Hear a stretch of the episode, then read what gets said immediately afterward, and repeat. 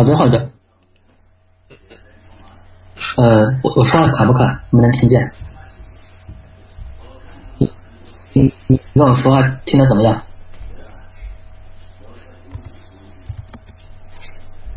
？OK OK，那我就直接说了啊。呃，大家好，我是 Harry 老师。呃，今天呢，给大家接下来的介绍是介绍咱们的著名的建筑师贝聿铭。呃，今天就聊一点跟出国不是特别密切的事，也因为呃总是说出国嘛，很多人是说呃。聊一点别的，聊一点这个建筑师啊，国外的设计。那我们就先从这个呃这些普利策大师的介绍开始。呃呃，我首先说贝聿铭呢，因为他也是华人，也是我们这一个中国呃华人这个建筑界的一个骄傲。呃，他的确是一个特建筑师。呃，我最开始的时候，我最开始学建筑的时候，最喜欢的并不是贝聿铭，越到后面越喜欢。嗯，他就他其实并不是一个建筑，并不只是一个建筑师，他有很多很多身份，他身上有我们。很多中国学生可以学习的东西，那我们就看，呃，在这个璀璨如星河的人类历史长河中呢，建筑师的故事总是定的，建筑师总能扮演一些特别优秀的角色，给人带来很多奇妙的这个经典的这个作品。然后现代主义呢，是人近代影响的这个运动。然后贝聿铭呢，是现在仅存的这么一个呃还。像我觉得就相当于现在一个世界级的国宝这样一个，那起名呢其实就是像相当于密斯呀，甚至赖特呀，呃，跟不西的年龄差别其实不是特别大，而就是他活得特别长，所以就是活得越长，然后然后你经历的越多，也能给这个世界改变的越多。是贝聿铭经典。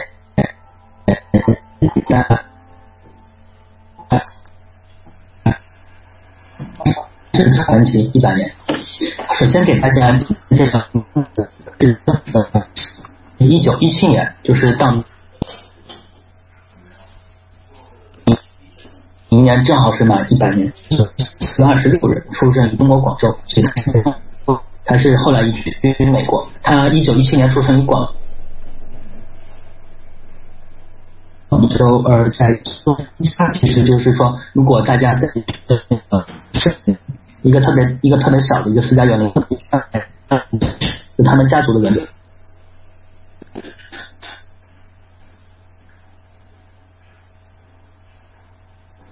而 他 他父亲也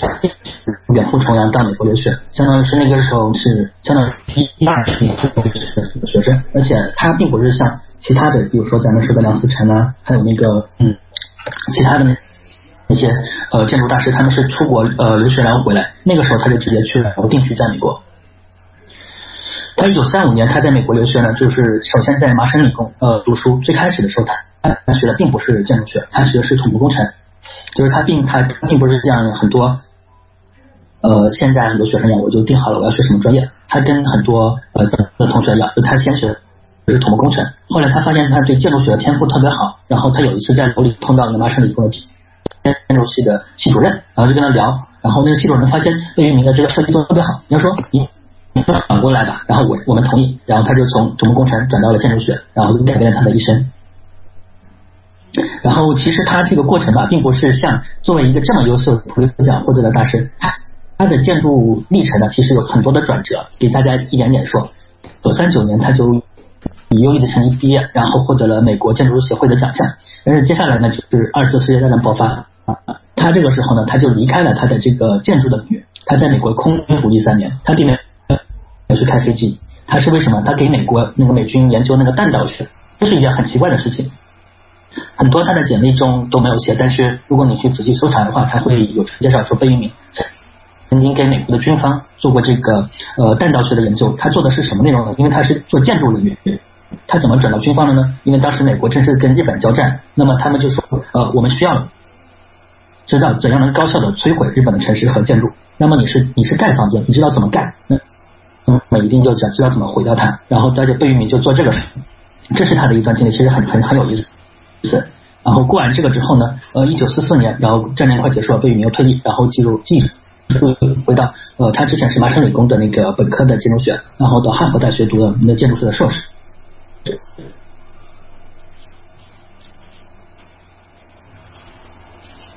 最后人在哈佛那个留校任教，变成了助理教授。之后呢，一九四八年，他离开学校，啊，开始正式他的职业生涯。最开始他进入的是纽约的那个呃财根道夫的房地产公司。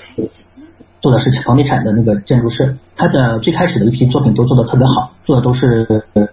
住宅类的。我当然我们所知道的贝聿铭，他所出名的都是他的弓箭。最开始他做的都是住宅。在美国纽约做了很多三层的那种多样化的住宅，那个广受好评，也给他的这个后面的职业生涯打下了嗯一个非常好的基础。他这个在这个房地产公司一做就是好多年，之后到了零年，贝聿铭离开原来他的那个房地产的公司，成立了自己新的建筑公司，就是就是呃成以自己名义成立的事务所，然后之后就开始他以后就是蓬勃发展，非常就是传奇的这个建筑生涯就从此开始了。而且是一九，呃，举个例子吧，就一九七九年，整个美国建筑界呢就宣布，呃，一九七九年为为贝聿铭年，这是一个特别大的称号，很少有建筑师，特别还是一个华裔的建筑师，在美国能得到这样的称号，就是用他自己的名字来命名这一年，可见他这个他的功底之深厚，可见对当时美国的现代建筑影响之大。呃，他同时也授予他该年度的美国建筑学院的金质奖章。呃，他这之所以做的这么讲呢。是对，是因为他之前已经有很多非常优秀的作品，比如说呃，我们大家大概都应该都知道的这个华盛顿艺术东莞东莞的设计，这个是一个特别奠定了他这个在在美国泰斗级地位的这个基础的一个一个建筑。呃，现在给大家来简简单的介绍一下，他有一些哪些主要的作品，很多同学也应该也都知道。我们在这把这最重要的都说一说，按照这个年代来排。比如说他一九六年之后，一九六。年建立了自己的建筑公司，然后到了一九六三年，他的一个比较重要的建筑就是东海大学的呃路路路思义教堂，在台中市已经建成了。如果有去台湾的呃嗯交换的或者旅游的同学，可能到过那里，这是一个一个一个比较小，但是一个非常经典的这么一个教教堂。呃，当时这个教堂其实还有很多故事，就是说我们可以在这里插播一下。呃，这 PPT 没有写，但是我可以给大家说一下，就是当时这个他这个教堂的设计吧，呃，他并不是自己一个人设计，最开始他是跟他的老师原来在台呃在台湾认识老师一起合作，但是呢，贝氏后来呢就是自己独立把这个项目接了下来，就相当于是他以他自己为主，当然还有呃当地的另外一个就建筑师合作，这是他的一个作品。然后到了一九七四年，这是他最重要的一个作品，也是在美国相当于给他崭露头角，登上了这个顶级建筑师的这么一个舞台。一个国国家美术馆东馆，这个设计是在华盛顿，相当于相它的地位其实相当于咱们北京天安门附近的那几个建筑。它就在华盛顿那个轴线上面，是特别特别经典一个现代三角形建筑。接下来就是马一九七七年的马赛诸塞州的这个汉克大厦，一九七九年的呃迪士尼图书馆啊肯尼迪图书馆，波士顿，再就是一到了一九八二年。呃，贝聿铭就回到中国来参加了一些项目，包括这个呃香山饭店，北京的香山饭店，然后一九包包括同时同时期的一九八二年的中银大厦，香港的中银大厦，这两个都是贝聿铭早期在国内做的非常经典的建筑。当时他在回忆录也谈到，这个项目也是他当时投入特别多，因为也是中国政府首次来邀请外籍的建筑师，他那个时候已经不是华裔，但是还是中国人，所以优先邀请他。而且包括那个时期，不光做了这些建筑，包括中国驻美大使馆也是他设计的。呃，在之后呢，他就做了一些更加了不起的建筑，包括一九八九年，然后在法国巴黎做的那个卢浮宫金字塔，这个是相当于是已经让他跨入了世界级殿堂级的大师的序列。再就是大家可能有很多同学也了解的，一九九零年他设计的德国历史博物馆的新馆。然后接下来就是可能呃这些比较新一点，之前那些建筑都很很老很老，都是六十年代、七十年代、八十年代，好像跟我们很遥远。但是这也就证明这个呃贝聿铭一直从他的自己开设建筑师事务所到现在，一直活跃在整个世界的舞台上，他的建筑一直在一直在演进，一直在进化，然后每个建筑都是那么经典。到了一九九六年，他在日本的这个呃滋贺县甲贺市做了一个非常有名的建筑，叫美秀呃美术馆。这是一个非常山清水秀的地方，他当时的利益就是呃借用中国的陶陶渊明的那个《桃花源记》的那个意象，然后还在这个日本的这个甲贺市呃做了这么一个在山区的这么一个非常一本的美术馆，一会儿我们会介绍。再加是当然是接下来就是二零零六年，呃，大家耳熟能详。十年之前，他在苏州做的苏州博物馆新馆，这也是他的一个新的尝试，就是在中国做了一些中国特色的东西。再就是二零零八年是他最新落成的一个作品，就是在嗯卡塔尔多哈做的那个伊苏伊斯兰艺术博物馆，这是他相当我估计可能是他最可能是会是他最后一个作品。就他总是说我要封笔了，我要不做设计了，但是总是跳出来，因为他做的实在太好了，总是有人邀请他。虽然他的事务所现在基本上都是他两个儿子在打理，但是很多大的设计基本上都还是他要过目。好的，这就是我给大家先说的一些，就是他主要的一些这个比较呃有名的作品。然后我们接下来给大家介绍他的具体的介绍。嗯，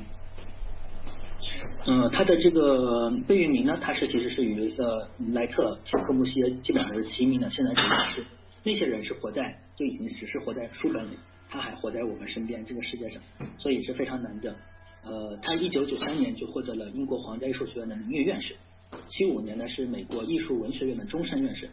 呃，四零年的时候是一九四零年他刚那个时候还在读书，他就获得麻省理工建筑学院的奖章，呃，二零零零九年是英国的 Heber 的那个皇家建筑金奖，这个是非常难得的。然后八三年这个是最重要的奖项，就是普利策奖。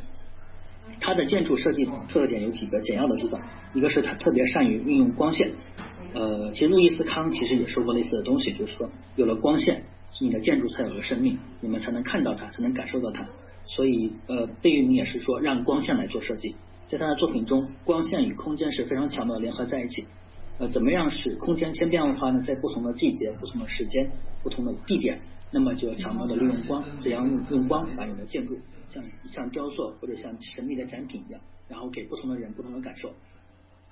比如说，它的那个卢浮宫金字塔，会用那种金字塔的玻璃金字塔将光线引入地下的这个博物馆，然后同时也是一个一个寓意，一个 metaphor，就像用历史用现在的阳光来照照过去的历史。通过透明的空间呢，呃，可以把那个把这个通过通过这些光线，可以把这个空间墙体地面，然后形成一个虚拟的光的庭院。光是特别重要的，没有了光的变换，形态就失去了生气，空间就显得无力。就是说，最好的建筑师一定要借用各种自然的手段，光线、风、空气，然后来营造你的建筑。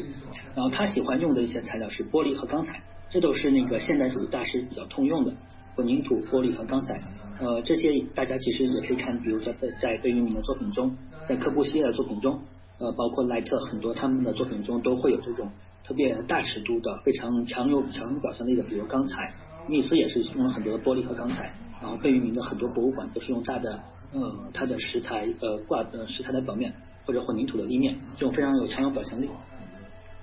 嗯，不同的材料对比是现代主义大师他们比较追呃追求的。嗯，接下来就是说呃混凝土的材质在贝氏的作品中是特别突出的，他的很多作品其实跟奈特做的包括密斯做的都有相近的呃地方。他们喜欢用混凝土做成有雕有雕塑感的感觉，比如说东莞，就是他为了做美术馆，那么这种特别大的混凝土的立面，然后外表是干巴的石材，非常非常强的表现力。他们就注重把最重要的东西表现出来，而细节的地方可能就呃精雕细刻，大的面非常简洁，这是这些大师所共通的通用的一些地方。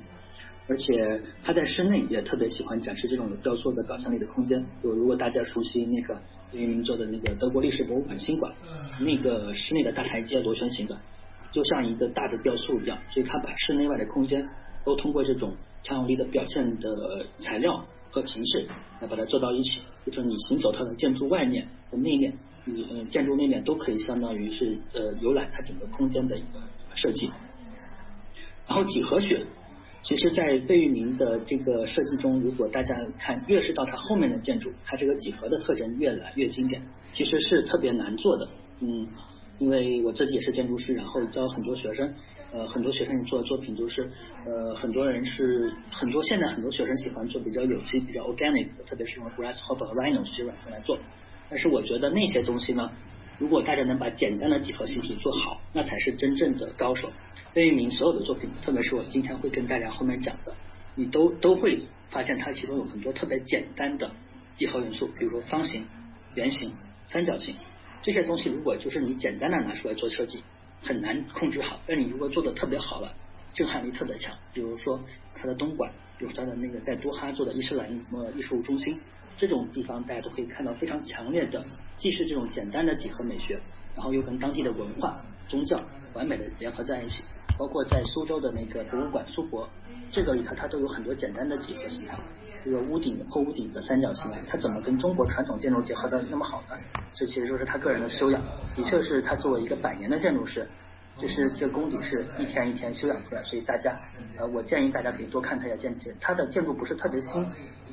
不像很多建筑是那么酷那么炫，但是他的建筑可以一直在读，像一个经典可以一直流传下去。有的建筑吧。呃，包括甚至我觉得有的现在很酷的那个蓝天组，他们做的设计的确有的很酷，包括那个盖里做的一些那个呃，像古根海姆博物馆，但是他们的表现力和震撼力，觉得不如像现代主义大师这样。呃，但就就比如说拿科布西耶来说，他的作品的确有很多值得争议的地方，但是他的震撼力是完全不容置疑的。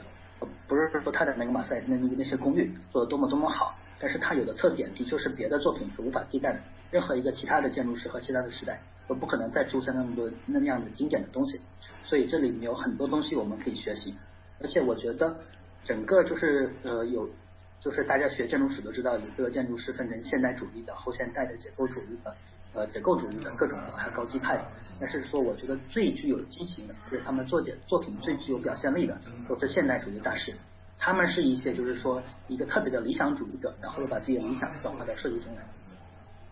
好了，就是简介就先说到这里，然后给大家来呃介绍他具体的一些作品。首先给大家说的是这个贝聿铭做的这个贾贺式的美秀美术馆，这是一个非常非常优美的作品，就是也是我最喜欢的贝聿铭做的作品之一。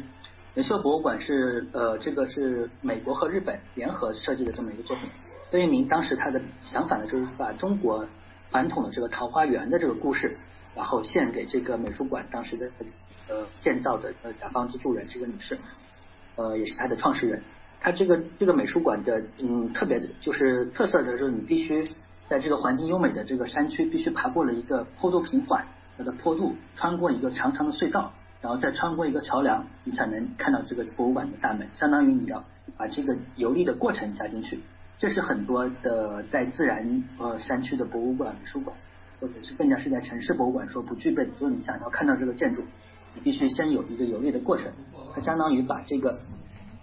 建筑的入口或者这个建筑的体验往前延伸了，从时间上、从空间上都往前延伸了。你从呃从进入山区的一开始，你就开始期待我下一秒会看到什么东西。呃，你穿过一个呃两边都是葱翠树林的这个长长的坡道，然后坐着车。或者步行，然后穿过这个坡道，然后又进入一个很黑的隧道，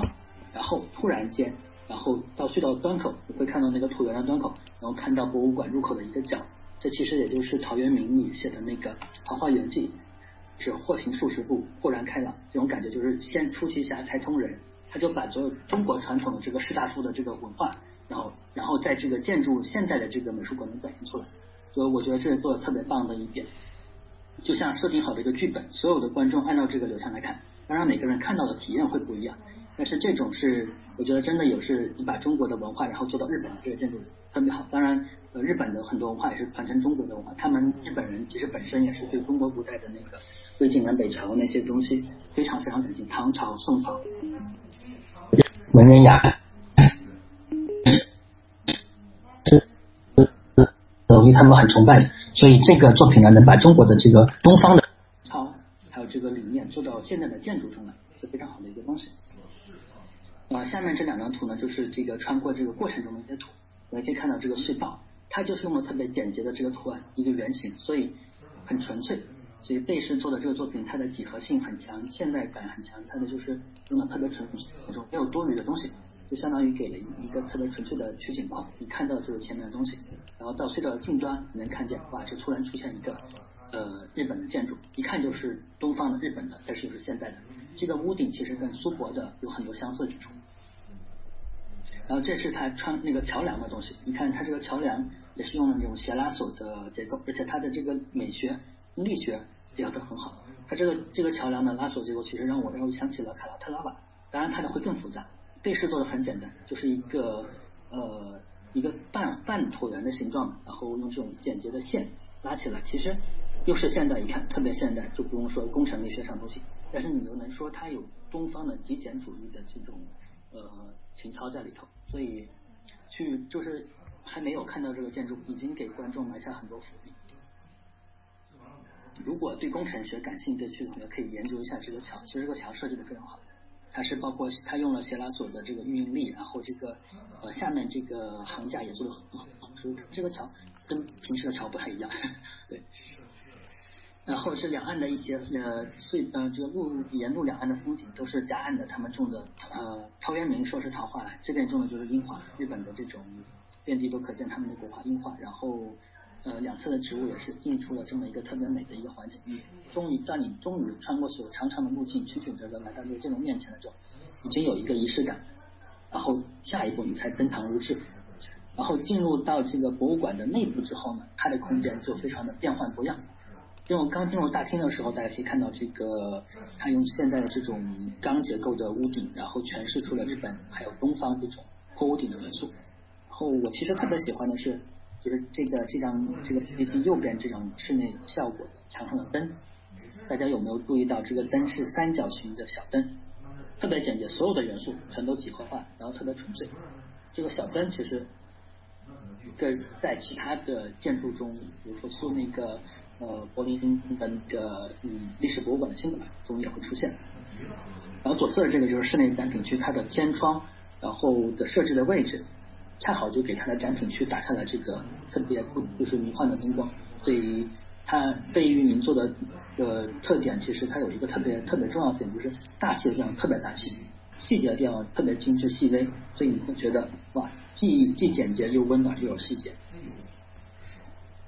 好，这是它的那美秀博物馆，下面给大家介绍的一个是在那个呃路思义教堂。这一教堂是一个，就是刚才说的是位于台湾省中部台中市的台湾的东海大学的基督教礼拜堂。呃，在台湾他们有很多人信基督教，当然他们信的基督教跟西方的还是有一定区别。但是在校园里有教堂建筑，这个是在西方一些国家多见，在东方是很少。然后他们当时是想的，呃，校方是想把这个教堂做成一个校园的这个精神的一个寄托的中心。相当于这么个标志，它不一定有特别强的这个宗，但是想这个区域变成一个特别纯净，大家都可以来呃朝圣礼拜，但不一定是宗呃宗教意义上的朝圣礼拜，就相当于你能够一看啊，这校园里有这么一个教堂，能够这块是一个非常宁静，能够净化心灵的修养的空间，呃，就比相当于是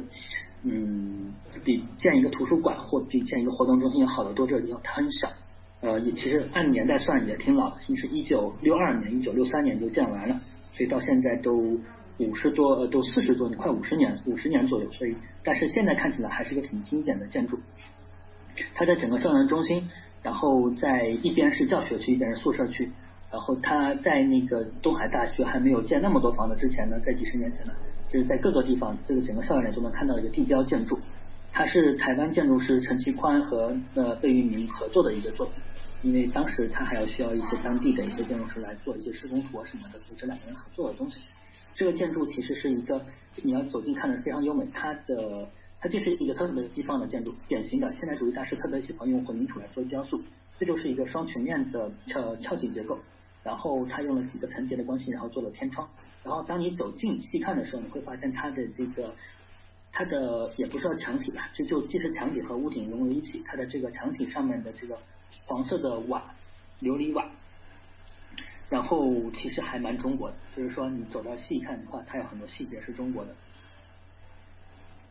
呃，这个教堂的它的外观由四面片组成，从屋脊分开，屋顶上一道天一一个一一线天的这个天窗，这个设计是非常西方的。呃，我其实觉得很多的设计，包括嗯。嗯，路易斯康的设计，包括那个密斯的设计，包括那个呃安藤的设计，他们都会在这种天窗上啊，或者这种呃比较有仪式性的空间中，做出这种光线的感觉。如果大家喜欢研究这种天窗或教堂，还蛮推荐大家去看看科波西耶的老城教堂，包括路易斯巴拉干他们做的南美洲的一些教堂。当然，它的风格会很不一样，但是有一点都是相同的，就是这些现代主义大师都特别喜欢运用光线，运用光线来做设计是最好的，就相当于他。建筑师给他设定了一个场景之后，就交给大自然了。大自然的光线的演变呢，就给这个建筑的室内的光影，然后带来无穷无尽的变化。就是交给自然来演绎，交给观众自己来体验。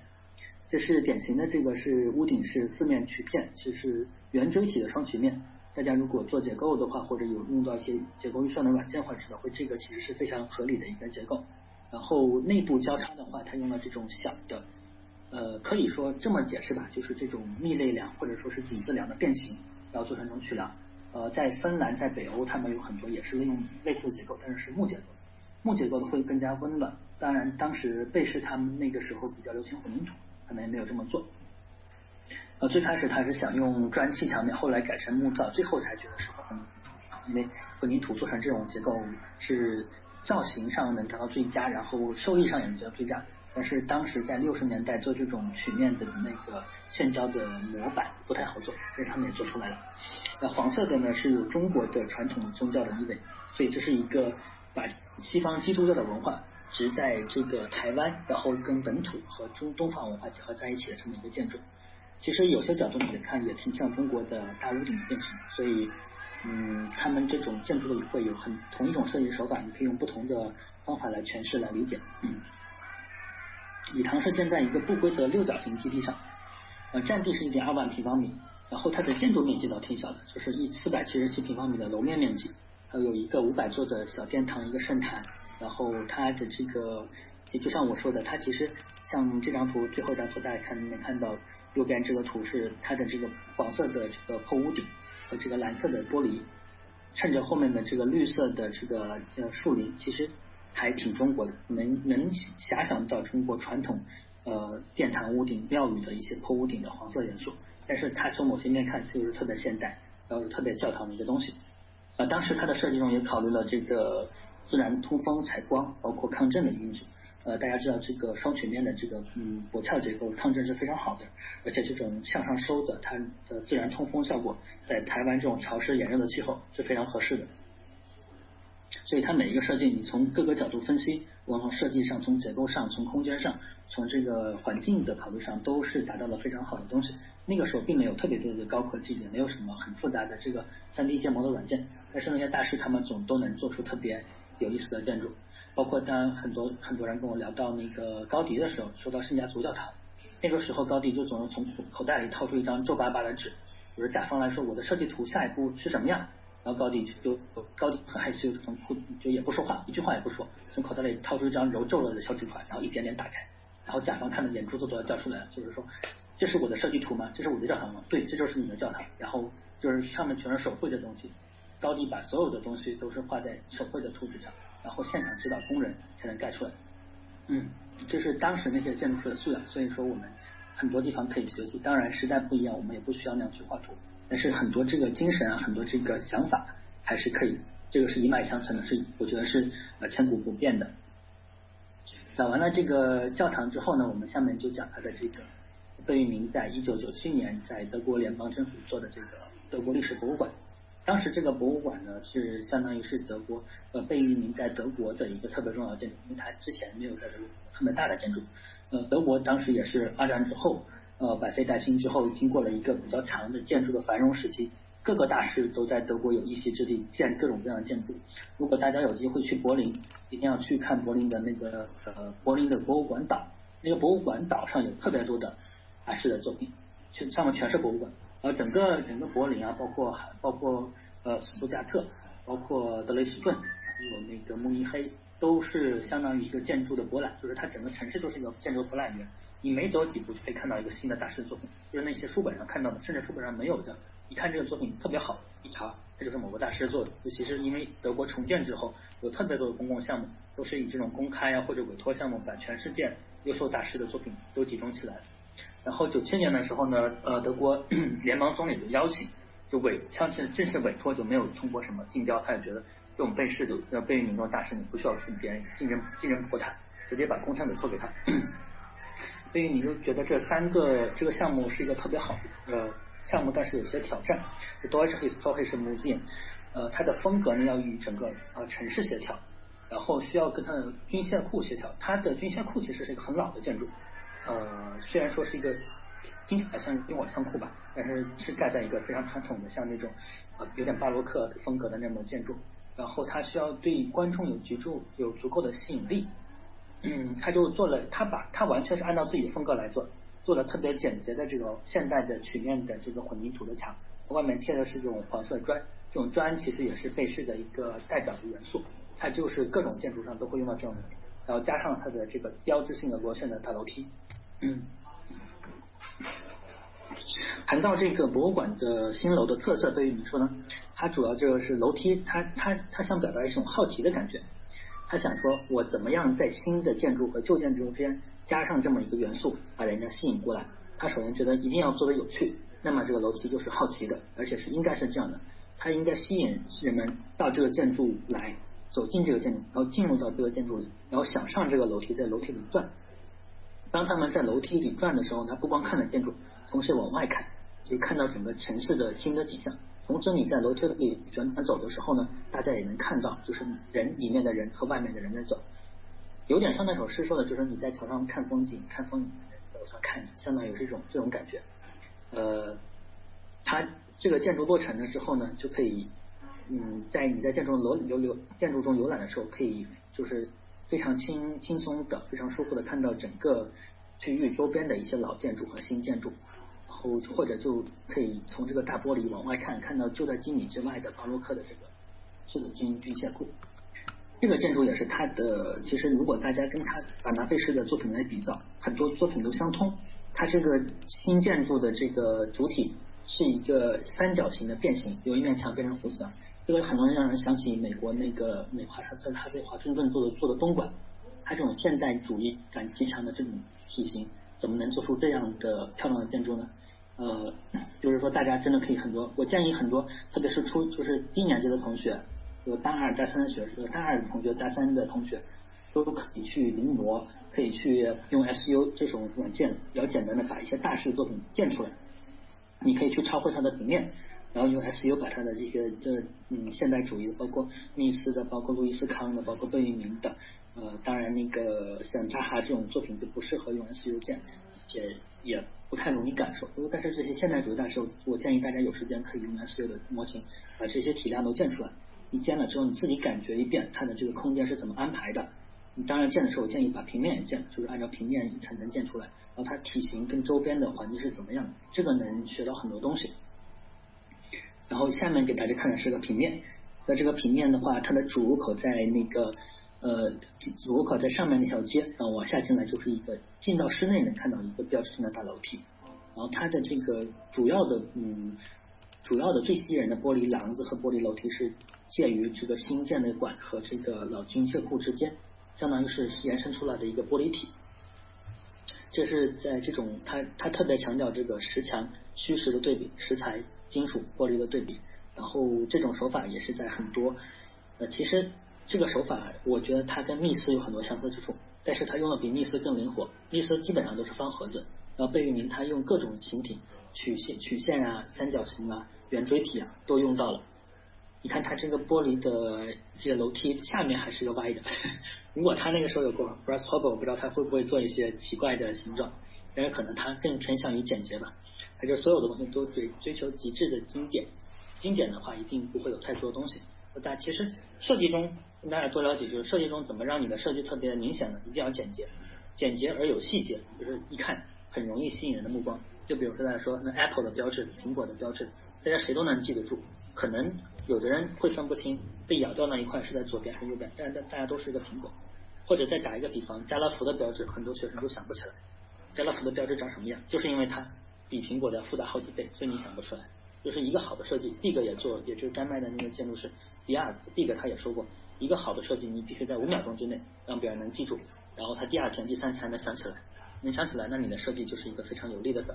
但是有一个简洁的外形之后呢，需要有一个比较清晰的各种细节，那么人走近了才不会觉得乏味，才觉得到处都有新奇的东西。好奇心是一个人类的这个人类的这个通性，就是走到哪，如果什么东西好奇，这个人。你觉得很好奇，这个事物让你觉得啊很很有意思，那么你就会去多去了解，多去看。呃，然后他到了室内，室内的话更是被把他的所有的几何元素都用上，包括这个这个大家可以看到这个圆形的这个大的门洞，还有这个呃楼梯的转角的这些小设计，都是把各种几何元素和精致的人体工程学都做到一起。到晚上的时候，这个楼梯内侧会发光，包括楼梯的踏步，它那个窄缝之间也会有灯光打出来，然后天窗上照上的光，然后就这种特别有雕塑感的这种室内的墙面。很像那个古希腊还有古罗马的一些那种殿堂，那个是比如说那个万神庙那些东西，呃，让天上万神庙就是这样一个圆形的穹顶，非常一个一个圆形的穹顶的开口。那个万神庙很多原来有很多同学问过我，它那个顶上有没有有没有玻璃？那个是没有玻璃的，就是一个空的洞，就是室内外其实空着的，但是下雨的时候雨从来都进不来。为什么？它其实就是在那个年代，好几千年前，两千多年前吧。呃，古罗马用它当时用的当地的原始的混凝土砌的那个穹顶之后，它那个烟囱效应其实非常好，就是室内的空气总是从第一往上往从从下往上流动，所以哪怕是下雨，然后那个雨也不会掉，雨也不会下进来，都会被吹走。所以古时候人类的智慧都是很都是很棒的，包括我们中国很多古建筑，大家都可以有很多津津乐道可以来仔细研究的东西，就是。说得远了一点，咱们再回来再说它这个室内的设计，它的室内外的这个材质都是统一的，都是用这种淡黄色的大的砖的贴面，然后给人很强的雕塑感，就是整个雕塑整个建筑内部就是一种雕塑感的感觉。如果对大家对博物馆感兴趣的话，呃，贝聿铭做的挺好的，然后安藤做的也很好。如果大家喜欢喜欢更加就精细细节更多的，也可以推荐大家看看那意大利建筑师叫卡洛斯卡帕。还有斯卡帕他做的很多建筑也非常棒，但是那是非常细节，他做的尺度要小很多，很多是古建修复，然后细节上非常精致。就是大家可以多了解各个风格，没有必要说一定喜欢某个大师，但是某些大师他一定有很多可以学的东西。所以最最啊最推荐就是大家广泛去涉猎去了解，然后把这些风格都结合起来，变成自己的。嗯。好了，讲完这个德国历史博物馆新馆。再给大家讲这个最新的建筑落成的建筑，就是我当时都是说，哎，贝聿铭不是说不做了吗？封刀了吗？然后后来又出了这么一个建筑，一看，的确就是说，这肯定是贝聿铭做的，别人做不出来，而且就他能做的最好。这个多哈伊斯兰博物馆是位于卡塔尔首都呃多哈海湾线的人工岛上。当时这个最开始吧，这个政府说，我给你很多钱，你在这个岸上做一个。啊，贝聿铭说不行，我要在中间填海上填个岛，就是说。建筑师非要让你多花出好几十亿的预算，然后在海中填个岛，也就是也就是他能做得出来吧。呃，很多建筑大师都会超出预算，但是贝聿铭是超的最多的一个。我记得当时他做美国东莞博物馆的时候，做完了之后还要追加，好像是追加一千万美元的，就设建筑都设计完了，还要追加一千万还是三千万美元的那个设计经费。然后那个甲方问他政府问为什么还要加这么多钱？那个钱当时在那当时很大一笔钱，他说我要安十个路灯，然后正常的话如果换到中国来讲话就很无语，为什么我要十个路灯要花好几千万？他说这个路灯要特别美，然后能把建筑的那个光影表示出来，就是跟建筑都没有关系了，就是它室外环境的东西，但是最后都按照他的方式做，就在旁边安了一排路灯，然后多花了很多钱。然后这个多哈多哈艺术呃博物馆也是，也一点都不例外，他在海中新填了一个岛，然后在呃。在岛上新建了这么一个白色的优美的一个建筑，所以岛这个感觉是特别棒的。所以你穿过这，你顺顺着这个呃岸边，要穿过这个通道，在沿两侧都是海水，一直走过去。其实有很多东西都是相通的，就比如说我刚才跟大家介绍的这个美秀美术博物美术馆，它也是穿过一个山洞桥梁。然后这个呢，只不过它换在海上，你穿过通道，呃，穿过这个海水，然后来看到你这个新的建筑，有一种朝圣的感觉更强。博物馆是有一个巨大的白银色的中庭，然后有一百五十英尺高的玻璃幕，有这个面大家看不到，另外一面有。然后他把这个阿拉伯的文化，然后用这种现代元素诠释的特别好。大家看这个图片，其实能看得到，就是有很多现代的，它的元素很简单，就是几何块、方形，然后圆形的门券。呃，但是你要可以把它完全诠释成阿拉伯的元素，也没有一点问题。这就是贝聿铭的高明之处，他用自己的语言，然后结合了当地的文化，然后不同的人看到可以不同的解释。这个伊斯兰艺术博物馆这张图大家可以看到，这是一个鸟瞰图，它是新填了这么一个岛，然后在人人工岛上建的这个建筑，远处才是这个繁华的城市。相当于他觉得这个伊斯兰艺术中心，它不光是一个博物馆的性质，它其实还有很多宗教的性质，因为大家也知道伊斯兰他们这个伊斯兰教宗教性信仰是比较虔诚的，所以他觉得所有的东西都一定要按当地文化来说。伊斯兰教占地这个博物馆占地四万五千平，简洁的白色的石灰石，然后用几何的方式叠加成了伊斯兰教风格。中央的穹顶连接起不同空间。博物馆内收集了各个时期来自全世界各地的伊斯兰教的一些文化。横跨了好几个世纪，包括各个大洲收集来的都放在这里，这是现在世界上最大的一个伊斯兰文化的展览中心。为了做好这个建筑呢，贝聿铭其实是他那么高龄的呃九十多岁高龄，还在中东地区考察了好几个月，而且研读了很多伊斯兰教文化的这个理论，包括穆罕默德的理论，然后亲自到埃及、突尼斯这些地方来采风。他就想着，因为当当地多哈这个地方嘛，大家从这张图来看到，周围的建筑密度还是很大，虽然没有很高的楼，那怎样才能让这个建筑物脱颖而出呢？不再不不不埋在一堆小房子呢？他就说，最好的办法就是独立建一个岛。我既然是追求这个建筑的至高无上的这个精神属性和美学属性，那么我就把它独立出来，它就与众不同。首先在地理的等级上，它就不一样。这张图大家能看得更清楚一些，这是一个近景。呃，他说是一个岛，但是岛没有离的岸那么远的，它只是但是不在岸边上，你必须通过这个桥梁走过来才可以。从这个俯瞰图可以，俯视图大家可以看得到，它其实它的元素都很简单，都是不同不不同的方形、六角形叠加起来，然后前后有两个院子。这些东西其实在传统的中东地区的很多民宅中也能，就是民居中也能看得到，他们有这种几何形的小院子，然后。但是大家如果有想把这些元素，如果你跟苏州博物馆的那些元素也都也都能对应得上，所以贝聿铭的高明之处就是它的元素稍作转换，然后又能在另外一个完同完全不同的这个文化语境中展示出来。嗯，就是呃接下来就是在海上怎么来看这个建筑。从海上看这个呢，你会觉得它是一个，是会觉得它是一个。新时期的，然后一个中东地区的一个城堡，就坐着一艘小木船，然后跳过去，然后到这个地方。嗯，都是觉得他这种这种简洁元素做这个方案特别好。导致如果你做了一些特别有机的曲形的东西，比如说本来代理的东西放在这，肯定是格格不入的。然后它的这个拱券，既是东方的，又是西方的，因为伊斯兰帝国古时候的那个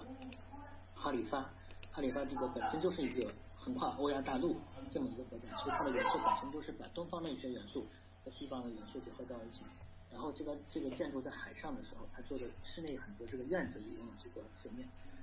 水面的建筑呢，在伊斯兰教的很多寺庙中也是有的。他们很多人去伊斯兰教那个。当地的穆斯林，他们去朝拜之前呢，会在那院子的水池里洗手洗脚，然后再去进去诵经，读那古兰经。然后在贝聿铭的这个作品中，也用了庭院中的大面积的水面，这水面从院子的内部映出这个拱券，然后从视觉上跟外面的海水又连成一片，所以特别纯净。一走进去，你就会不知不觉的放慢你的脚脚步，然后把你的呼吸调整起来，点一点来欣赏，一点一点来看。虽然建筑特别简洁，但是你会觉得每个空间都不一样。然后在这个院子的庭院中间呢，我刚才说的是它是做了这种四分的这个水池，这种水池是在中世纪在欧洲的修道院也比较相见，呃比较多见，而且在呃伊斯兰现存的很多寺庙中也有，他把这种元素重新提炼，只是说这个水面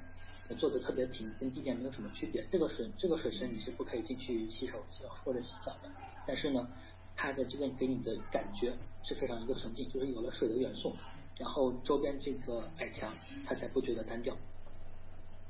右边这个图呢，是这个刚才说的，它有它靠海的有一面有一个一百五十公英尺高的那个玻大玻璃幕，这个是面向大海。然后这是从上面往下看，俯瞰那个地上的这个装饰。它的这个大家可以看到这个这个，它贝聿铭用这种瓷砖和这个水池组成的元素，这种多边形的星星就是伊斯兰的文化的这个。标志，然后他用这种其实做的特别简单，两个方形叠加在一起就做出了这种八角形，所以它的元素都很简单，但是又特别纯粹，既简单又纯粹，然后又符合宗教，又符合建筑美学，这才是难得之处。然后这一张是两个它建筑的平面图，这个平面图大家一看其实会觉得很古典，但是它在这种。看起来很很简单古典的元素中，把所有的这个博物馆的元素都放进去了，是很难得的事情。贝聿铭说过，这是他做过的最困难的工作之一，因为他必须把，因为毕竟他是在中国长大，然后在美国学的建筑学，是是一个东方和西方的结合，但伊斯兰是一个他比较新的东西。他的任务的困难处在于伊斯兰文化其实是很丰富多样性的。呃，我不知道大家对这个穆斯林的宗教，对伊斯兰教有没有了解？从那个利比亚到莫尔沃、印印度，再到中国，甚至中其他的国家的伊斯兰，它是变化很大，因为跨的年代很久远。呃，如果大家熟悉基督教也是一样，它的分支特别多。所以你怎样做一个东西呢？能够把各个时期的基督、伊斯兰的文化都融合在一起，每个教派都觉得啊，这是的，这是我们文化的一个展览馆，所以是很难。他需要了解各个流派的东西。然后他也去看过各个时期这个地方的这个古时候的这个清真寺，嗯，比如说他去西班牙的，也去过这个印度的清真寺，甚至去过那个叙利亚的清真寺，然后每个都不一样，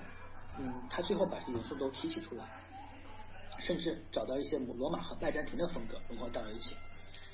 直直到他最后去了这个突突尼斯，然后去了苏斯那些建于看到那些七嗯看到那些建于公元八九世纪的堡垒，他才觉得啊这个才是最伊斯兰的东西。所以你想做一个特别符合他们文化宗教的东西，一定要做特别多的调研和调查。这也是大家作为一个优秀的建筑师所必须的经历。很多时候，我们因为现在包括一些设计公司设计院的节奏都很快，甲方也不可能给你那么多时间，所以我觉得大家是这个也是只能自己来提高自己的修养和修为，多去看，多去了解。你想做一个，比如说你想做一个中式的东西，新中式的，那你得把中国的很多流派的东西学好了，哪怕大家就是中国人，很多东西其实都也不了解，做一个西方的一点去，所以。大家必须把这个嗯当地的文化呀，包括影响建筑的东西都考虑的比较清楚了才能做。像对于这样一个大师，九十多岁高龄也是看了那么多地方，去了很多地方旅游，他才下笔做这个设计。就是他准备了很长很长，就长了好几个月的时间，半年的时间才开始动手做这个设计。这一张是从那个前往这个岛上的陆地上照，大家能看到两排都是棕榈树，然后中间这个水池，其实很容易想起来，这就是一个城堡，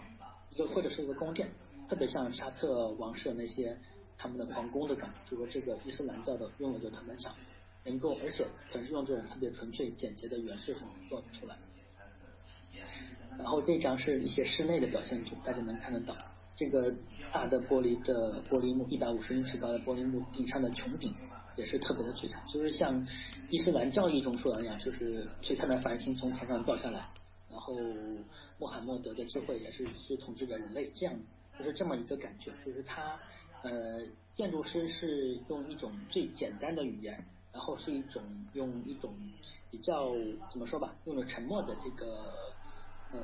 metaphor，就是沉默的意义，就是我写了一段故事或者画了一幅画，大家自己来体会。但是每个人体会都会有相似之处。他把伊斯兰的教义、现代博物馆所需要的特征，包括他个人的这个设计风格，都融合在这一起。所以我相信每个去看的人都会觉得这是一件非常了不起的艺术艺术珍品。所以呃，我觉得现代很多的建筑师他们要达到贝聿铭的功底，可能也要活到他们大这这么大年纪才行。好的，这是今天给大家主要介绍这么几个贝聿铭的建筑。呃，贝聿铭的建筑特别多，特别好，每一个其实都值得去把玩去玩味，有很多今天也没有介绍。包括那个东莞啊什么的，大家如果有兴趣可以自己去看。我们也会在一些后续的讲座中慢慢的提到这些东西。呃，他的对于您的一些名言，我给大家介绍一下。他的就是说，让光线来做自己的设计，要好好规划自己的路。呃，嗯，不要跟着感觉走，根据自己的理想来安排决策。该出手的时候就要出手，永远不可能有百分之百的把握。条件差不多的时候就大胆去干，去闯自己的事业，不要犹豫，不要彷徨。其实也能看出他是挺中国的，他这些很多文化还是植根于中国的文化，就是这种敢于冒险、敢于大胆去做，然后敢于去闯荡的性格，也是决定他怎样在美国然后崭露头角，然后打出自己一片天地，然后奠定了世界级的这个大师的地位。好了，这是今天的这个贝聿铭的介绍，基本上就介绍到这里。然后像后面就是也是正常的，还是每次的结束语。呃，现在已经到了十一月，呃，二零零六年已经就只剩下六分之一，还剩两个月。也非常感谢大家对尖峰建筑学社的这个支持，希望这次大家能讲座能够喜欢，也希望大家在自己的追梦的路上呢越来越优秀，越来越强大。然后也现在也是大家收获 offer 的季节，我们这个巅峰留学同学呢也拿到了越来越多 offer，最近都是在收 offer，就是每次打开邮箱都会有新的同学的 offer，也很开心。呃，也感谢大家支持。我们就是最近收到了很多，包括澳洲的、悉尼的、呃、意大利的、米兰理工的、景观的、建筑的、室内的 offer 都很多。呃，然后这还不是最高峰的，其实到十二月份的时候会有更多的 offer 下来。呃，现在的话，每个同学都应该有，我们投递申请同学都有好几个录取了。也希望呃大家继续继续对我们继续支持，继续关注，我们也会有更多的留学的资讯啊，包括大师的设计作品的资讯啊，然后给大家来传达。以后的节目中，我们也会给大家带来更多的讲座和留学的信息，希望大家喜欢。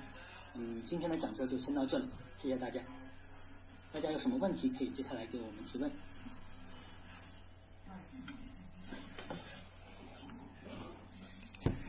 大家有没有什么问题可以问问向老师？因为这个留学和考研还有工作都可以。